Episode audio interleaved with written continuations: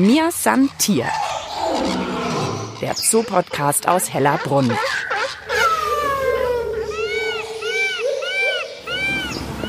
Die Orang-Utan-Dame City liegt so bequem im Stroh, dass man wirklich ein bisschen neidisch wird. Und jetzt klappen die Augen langsam zu.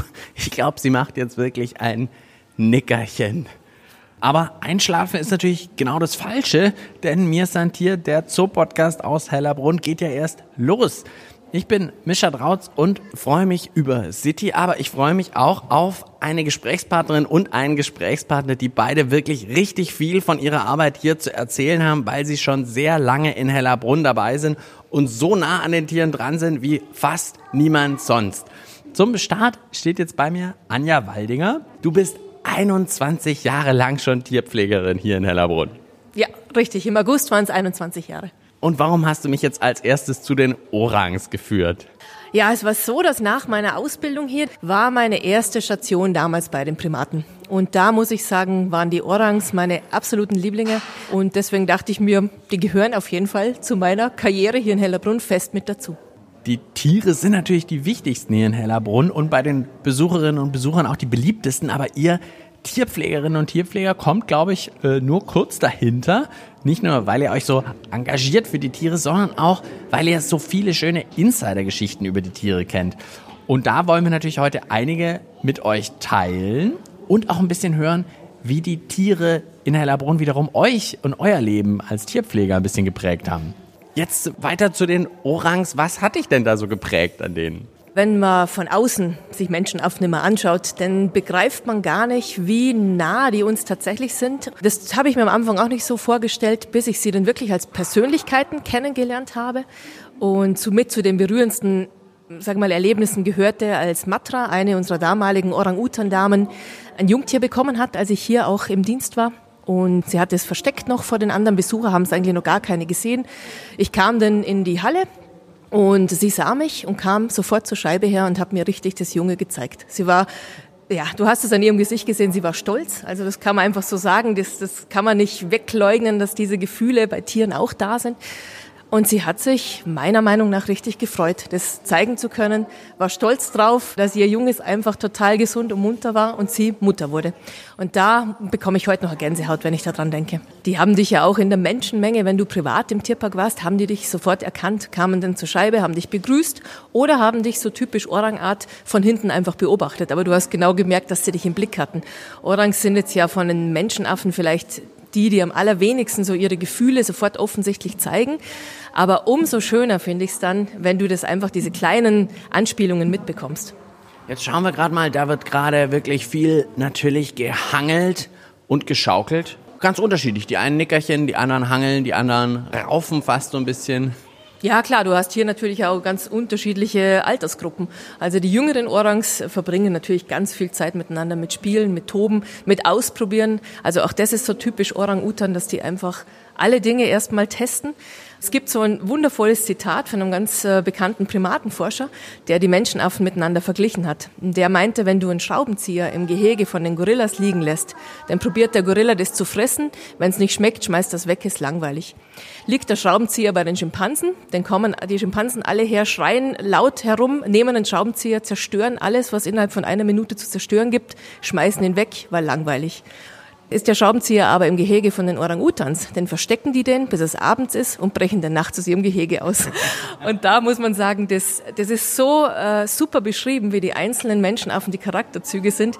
Das habe ich mir von Anfang an gemerkt, weil ich mir dachte, genau so sind Orangs. Also wir hatten schon ganz tolle Gespräche über die Gorilla-Bande sozusagen hier in Hellerbrunn in einer Podcast-Folge. Aber du sagst eben, die Orangs sind tatsächlich so noch die ein bisschen geheimnisvolleren eigentlich. Absolut. Also fand ich schon, als ich hier gearbeitet habe, dass der Zugang zu denen manchmal ein bisschen schwieriger ist als zu den anderen Menschenaffen vielleicht, die auch ganz genau sich aussuchen, welche Pfleger ihnen passen und welche nicht. Also auch da gibt's ganz klar Sympathie und Antipathie. Das, das muss man auch berücksichtigen in der Pflege.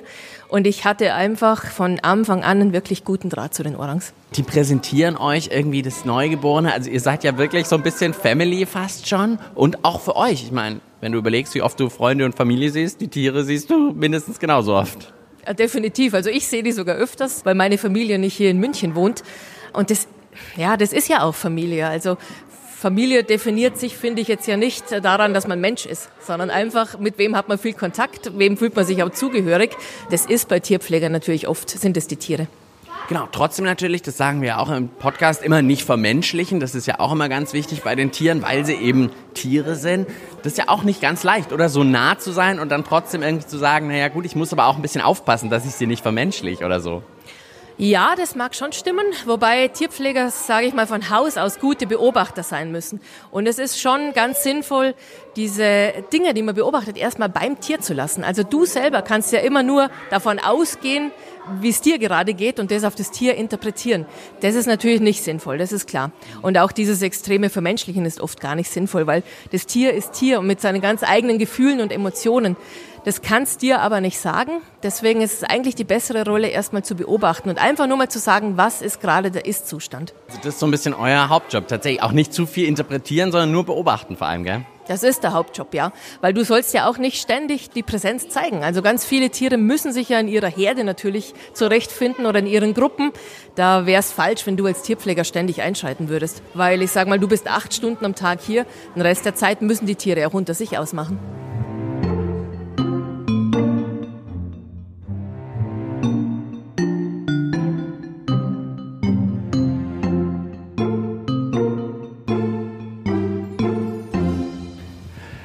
Mir ist ein Tier, der Zoopodcast aus Hellerbrunn und wir hören heute wunderschöne Geschichten von langjährigen Tierpflegern und Anja Waldinger, du bist jetzt mit mir zu den Lamas gegangen.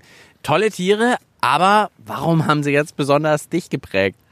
Lamas begleiten mich jetzt tatsächlich privat auch schon seit 2007. Wir haben daheim selber eine Herde von 45 Tieren momentan. Du hast selber Lamas daheim. Ein bisschen mehr wie hier im Zoo. Ich wollte gerade sagen, da sagst du, ach, der Tierpark hier, der hat ja gar nicht so viele. Hier sind wie viele Lamas? Ähm, also wir haben jetzt hier draußen sind zwei und wir haben Neuankömmlinge bekommen. Das sind nochmal zwei Lamas und zwei Alpakas, die aber gerade noch in der Quarantäne sind. Okay, und du 45. Hui, ja, das braucht ganz schön viel Platz und auch viel Zeit und viel Muße, sag ich mal. Und das hat wahrscheinlich auch hier im Tierpark angefangen. Also ganz ursprünglich angefangen hat's schon, als ich ein Kind war. Ich weiß nicht mehr genau, aber es war damals schon so, dass ich unbedingt einen Lama haben wollte. Wahrscheinlich irgendwo mal in einem Zoo gesehen und war total verliebt.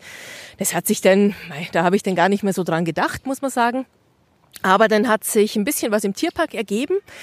Und zwar war es so, dass wir damals einen Transport von einem Mähnenroppenbullen nach Frankreich hatten. Und äh, mein damaliger Chef und Kollege wusste, dass ich unbedingt Lamas haben wollte zu Hause und hat es dann tatsächlich organisiert, dass wir auf dem Rückweg zwei Lamas aus dem Zoo von Frankreich mitnehmen konnten und die mir dann quasi gehörten. Also wir hatten keinen Stall oder ähnliches zur Verfügung. Das hat mein Partner noch alles auf die Beine gestellt innerhalb von drei Tagen. Ja, und so sind wir mit einem Mähnenroppenbullen nach Frankreich gefahren und mit zwei Lama-Jungs wieder zurückgekommen. Okay, und dann war erstmal der Traum von zwei Lamas erfüllt. Okay, und jetzt sind aus zwei 45 Lamas geworden. Ja, in Südamerika gibt's einen Spruch unter den, ähm, sage ich mal, südamerikanischen Ureinwohnern, die auch mit den Lamas und Alpakas ja noch arbeiten.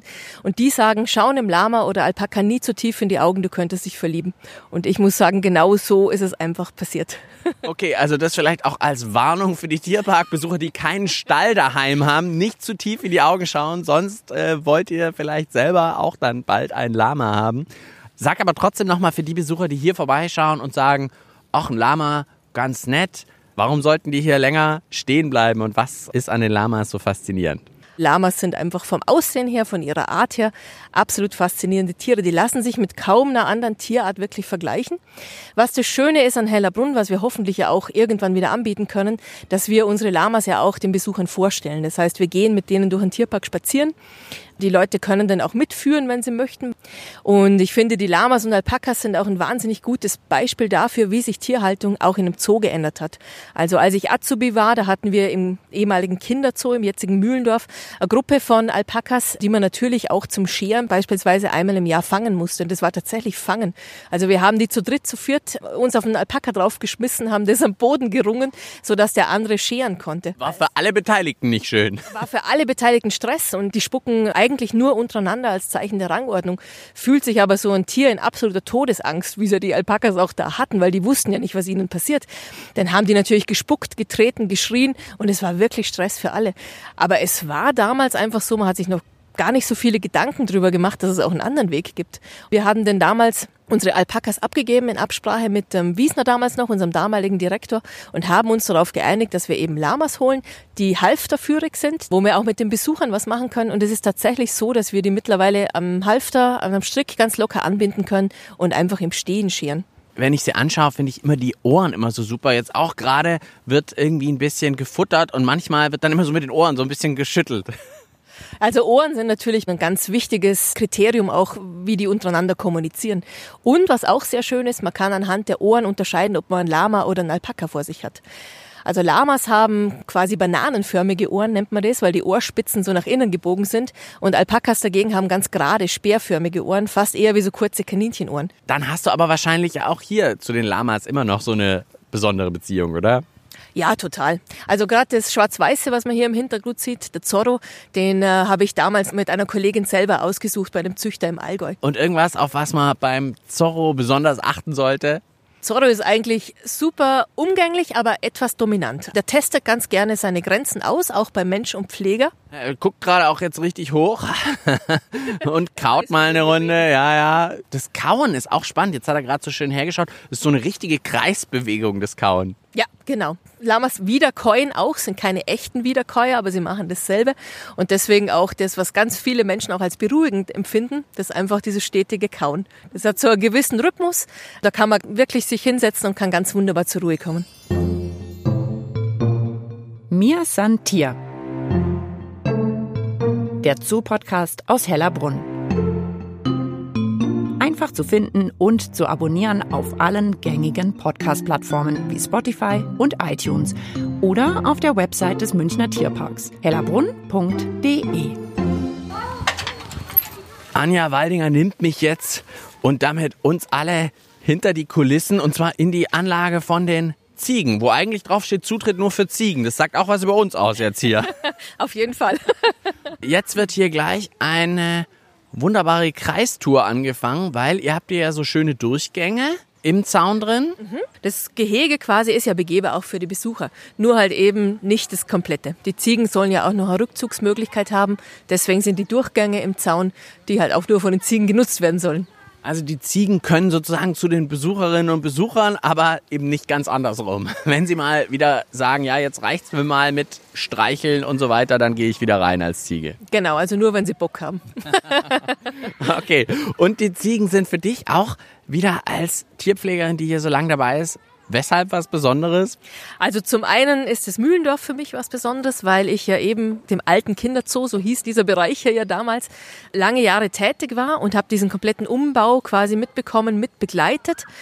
Und Haustiere üben für mich eine wahnsinnige Faszination aus. Auch das konnte ich mir nicht so vorstellen am Anfang, weil du natürlich als Zootierpfleger erstmal die Exoten total im Fokus hast. Löwe, Giraffe, Elefant, so. Genau, was halt auch immer. Also ich hatte jetzt nie mir so gedacht, okay, ich bin dann irgendwann mal bei den Haustieren tätig, muss aber sagen, ich habe hier tatsächlich genau das gefunden, was mir Spaß gemacht hat. Jetzt wurde gerade einmal hier nochmal aufgestoßen, was wir nicht richtig zugemacht haben, müssen wir gleich wieder schnell schließen hier. Also da wurde gleich mal mit dem Horn getestet. Ja, das ist typisch Ziege. Also zum einen hat sie sofort gemerkt, dass die Tür nicht ganz zu war. Zum anderen sieht man hier sehr gut, dass es dunkle und helle Zaunlatten gibt. Die hellen sind die, die wir immer austauschen mussten, weil die Ziegen einfach sie kaputt gemacht haben. Du siehst und hörst jetzt, wie gegen den Zaun gedonnert wird. Das hat jetzt nichts mit uns zu tun, sondern mit der Ziege, die auf der anderen Seite steht. Ah, weiße also versus dunkle Ziege. Herausforderung, genau. So eine Kampfansage. Komm doch auf meine Seite, dann zeige ich dir, wer der Chef ist. Die können wir ja auch streicheln. Das ist ja auch. Ziegen genau. mögen eigentlich wahnsinnig gerne gekrault zu werden. Zum Beispiel hier am Schulterblatt oder auch so unten an der Brust, da kommen die selber nicht so gut hin. Und das ist natürlich Sachen, wo man sich ganz beliebt machen kann bei den Ziegen. Was bei den Ziegen auch wahnsinnig schön zu beobachten ist, ist das Sozialverhalten. Also die haben Leittiere, die zum Beispiel nur auftauchen müssen und dann stehen die Rangniederen sofort auf und machen Platz. Und nach was geht es? Nach dem längsten Ziegenbärtchen? Nö, das geht gar nicht nach dem längsten Ziegenbärtchen. Also es kann auch ein Ziegenchef werden, die gar keinen Bart hat. nee, das hat ganz viele Faktoren. Zum einen natürlich Selbstbewusstsein, zum anderen das Alter und die Erfahrung und auch das Durchsetzungsvermögen. Wer ist denn hier so die Chefziege? Also hier zum Beispiel steht eine von den Bulgarenziegen, das ist die Sissi. Schlendert hier so durch. Also merkt man ihr jetzt gar nicht unbedingt an. Woran merke ich das jetzt? Also wenn ich überlege, hey, wie erkenne ich die Sissi? Wenn zum Beispiel jetzt eine Ziege da vorne auf diesem Klotz liegt, die Sissi geht hin und möchte auch auf diesen Klotz, dann steht die andere Ziege sofort auf und macht Platz. Das kann man als Besucher gut beobachten. Oder dass auch die ranghohen Ziegen von Futter zu Futter laufen und erstmal schauen, ob andere vielleicht was Besseres bekommen wie sie selber und alle Ziegen weichen aus. Oder auch, dass ranghohe Ziegen sehr oft auf dem Klettergerüst den höchsten Platz belegen. Kaiserin Sissi hier. Ja, ganz genau.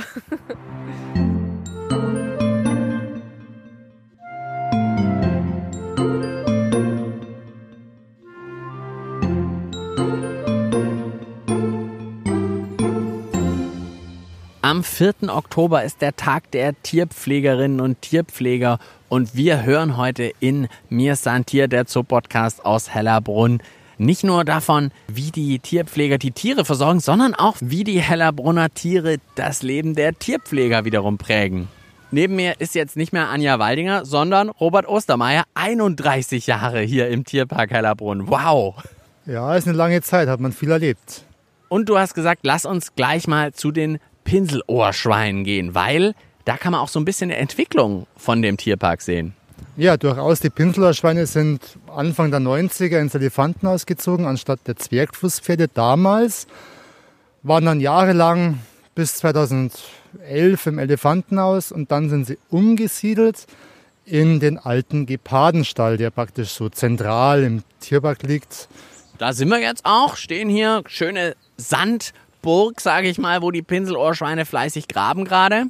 Das ist auch neu, der Boden. Das war früher kiesig und mit ein bisschen Erde und jetzt haben wir viel Sand rein. Man sieht auch, wenn man im Tierpark ist, dass sie da immer rumwühlen, was Schweine ja auch gern machen. Und die drei, also wir haben einen Eber und zwei Sauen, sind ständig unterwegs und auf der Suche nach Futter und auch tierischen Sachen wie Larven oder Regenwürmern. Und das entspricht so eigentlich ihrer Tagesbeschäftigung, immer auf Futtersuche. Und was verbindet dich mit den Pinselohrschweinen besonders? Also ich kenne Pinselohrschweine seit eben Anfang der 90er, jetzt nicht die, sondern eben da ist das Pärchen gekommen, das hieß Frau Nagel und Henning. Und eine lustige Geschichte war noch mit der Frau Nagel. Eines Tages kam der Oberbürgermeister Christian Ude zu uns und der hat dann gefragt, ob er die füttern dürfte. Und dann haben wir natürlich gesagt, ja klar, Ehrengast, darf natürlich auch die Schweinchen füttern. Und dann war er etwas zu nahe an der Frau Nagel und die Frau Nagel ist nicht unbedingt leicht zum Handeln gewesen. Die hat den an praktisch, nachdem er kein Futter mehr hatte, einfach in den Bauch gebissen und dann auch nicht mehr losgelassen. Den Oberbürgermeister in den Bauch gebissen. Ja, der hat dann sogar auch eine Geschichte draus geschrieben und in seinem Buch steht das drin. Und die Schweine sind nicht ohne. Die haben riesige Hauer und scharfe Eckzähne alles. Und da warst du auch dabei? An dem Tag war ich auf der Elefantenseite. Ich habe dann bloß mitgekriegt, dass es einen riesen Trara gab. Und bis ich dann rüberkam, war dann eben schon wieder alles vorbei. Der Oberbürgermeister war schon versorgt und da gab es auch dann einen Wiederbesuch und die zwei haben sich dann auch danach wieder vertragen. Versöhnt sozusagen. Genau, das ist auch wichtig bei Tieren, dass man immer versucht, dass man positiv zu den Tieren ist, dass die nie negative Erfahrungen haben. Welche Tiere haben dich als Pfleger so am meisten beeindruckt oder irgendwie, wo du sagst, boah, von denen habe ich richtig was gelernt eigentlich? Bei mir sind es klar die Elefanten. Die prägen einen und das ist wie so eine Familie. Das ist jetzt nicht für mich so ein Tier mit Rüssler, sondern das ist für mich die Mangala, die Panlang, die Temi, die Gagenda, wie wenn du nach Hause kommst und da sitzt die Frau und dein Sohn. Das ist so wie halt eine Familie. Und irgendwas vom Verhalten, was du sagst, boah, ja, da sind die für mich fast ein Vorbild, die Elefanten oder sowas? Ja, die sind sehr sozial, die haben ein sehr gutes Gedächtnis, aber eigentlich nie negativ, so wie das dargestellt wird. Die vergessen schon auch mal schlechte Zeiten. Okay, dann schauen wir jetzt doch unbedingt noch zusammen zu den Elefanten. Mir Santier. Der Zoo-Podcast aus Hellerbrunn. Zum Abschluss unserer Folge sind wir jetzt noch schnell zur Elefantenanlage gesaust, weil, Robert, ich habe dich tatsächlich im Internet auf einem Bild gefunden. Und zwar machst du da mit Panang, der Elefantendame, die damals schwanger war, Elefanten-Schwangerschaftsgymnastik. Da hebst du sozusagen ihren Hinterfuß hoch. Das war wahrscheinlich auch für dich eine beeindruckende Geschichte. Durchaus, also die ganzen Schwangerschaften hier, das prägt ja natürlich, weil der Elefant ist ja fast zwei Jahre schwanger. Und man muss auch den Elefanten darauf vorbereiten. Das war wahrscheinlich die erste Geburt oder die zweite und da ist ein Elefant sehr unerfahren. Wenn es die dritte, vierte Geburt, das ist was anderes, ja. Und damals wart ihr also ja noch nicht im geschützten Kontakt, also wart direkt bei den Elefanten dabei, deswegen auch richtig da waren wir richtig mit drin und die Pannung, dann ist mal halt hingegangen zu ihr und hat gesagt, hey, wie geht's dir? Hat ihr den Babybauch gestreichelt und dann eben Gymnastik gemacht. Sah auch so ein bisschen Hebefigurmäßig aus, sehr elegant. Ja, die Pannung ist eine, die sehr gelenkig ist. Da haben wir uns gedacht, jetzt machen wir mit ihr was, um sie ein bisschen abzulenken. Nicht, dass sie noch einen Schwangerschaftsblues kriegt. Und man merkt auch beim Elefant, wenn er schwanger ist, der dehnt sich auch. Der tut die Beine hoch, der streckt sich ein bisschen. Das machen die schon von sich aus selber auch. Du kennst ja die Elefanten hier in Hellerbrunn schon wirklich ewig lang. Irgendwas, wo du noch einen Tipp hast für Besucherinnen und Besucher, auf was sie mal achten sollen, was die irgendwie immer typisch machen? Also Elefanten haben eine sehr genaue innere Uhr. Und jetzt um die Zeit, jetzt haben wir so Viertel vor zwölf, zwölf, da kommen die kurz ins Haus, weil sie da was kriegen und wir machen in der Zwischenzeit das Gehege sauber. Das heißt, so ab Viertel nach elf werden sie etwas unruhiger. Gerade der Gagenda, der klopft dann an die Tore. Jetzt die Kühe stehen schon mit dem Kopf Richtung Tore. Also das ist als Besucher auch interessant zu sehen dass sie so, sich so an die innere Uhr der Pflege auch richten. Ja. Wir versuchen da nicht immer Punkt halb oder Punkt Viertel vor zwölf das zu machen, sondern je nachdem, wie es uns halt rausgeht von der Arbeit und es ist auch kontraproduktiv, wenn wir das fördern würden, wenn wir jeden Tag um halb zwölf, weil dann würden die um fünf nach halb dastehen und einfach ungeduldig werden. Das ist der Elefant sehr schwierig, was das angeht. Gerade eben, wenn es um so eine innere Uhr geht. Wenn ich Punkt halb zwölf die Tore aufgehe, dann wird halt ein bisschen grantig, ja. Schön als Besucher, muss ich sagen, wenn man gleich in der Früh kommt. Um 9 Uhr kriegen sie ihr Futter draußen, da sind sie noch schön beschäftigt. So im Tag haben sie einfach ihre Ruhephasen, haben wir ja auch. Wir kommen ja auch nach Feierabend heim und legen uns vielleicht mal eine halbe Stunde auf die Couch. Und das machen die Elefanten genauso. Die stehen halt dann mal eine Stunde rum und tun nichts. Aber in der Früh ist doch am meisten Action. Dann ganz herzlichen Dank für die vielen schönen Tipps und die tollen Geschichten, die wir heute in der Folge gehört haben. Von der stolzen Orang-Mutter über die Ziegenkaiserin Sissi bis hin dann zum Pinselohrschwein Oberbürgermeister-Duell und dann deiner Schwangerschaftsgymnastik mit Panang, Robert. Vielen Dank und das war's von mir, Santier, der Zoopodcast aus Hellerbrunn. Am Mikrofon verabschiedet sich Mischa Drautz und ich sage wie immer bis bald im Tierpark Hellerbrunn. Mir Santier. Der Zoopodcast aus Hellerbrunn.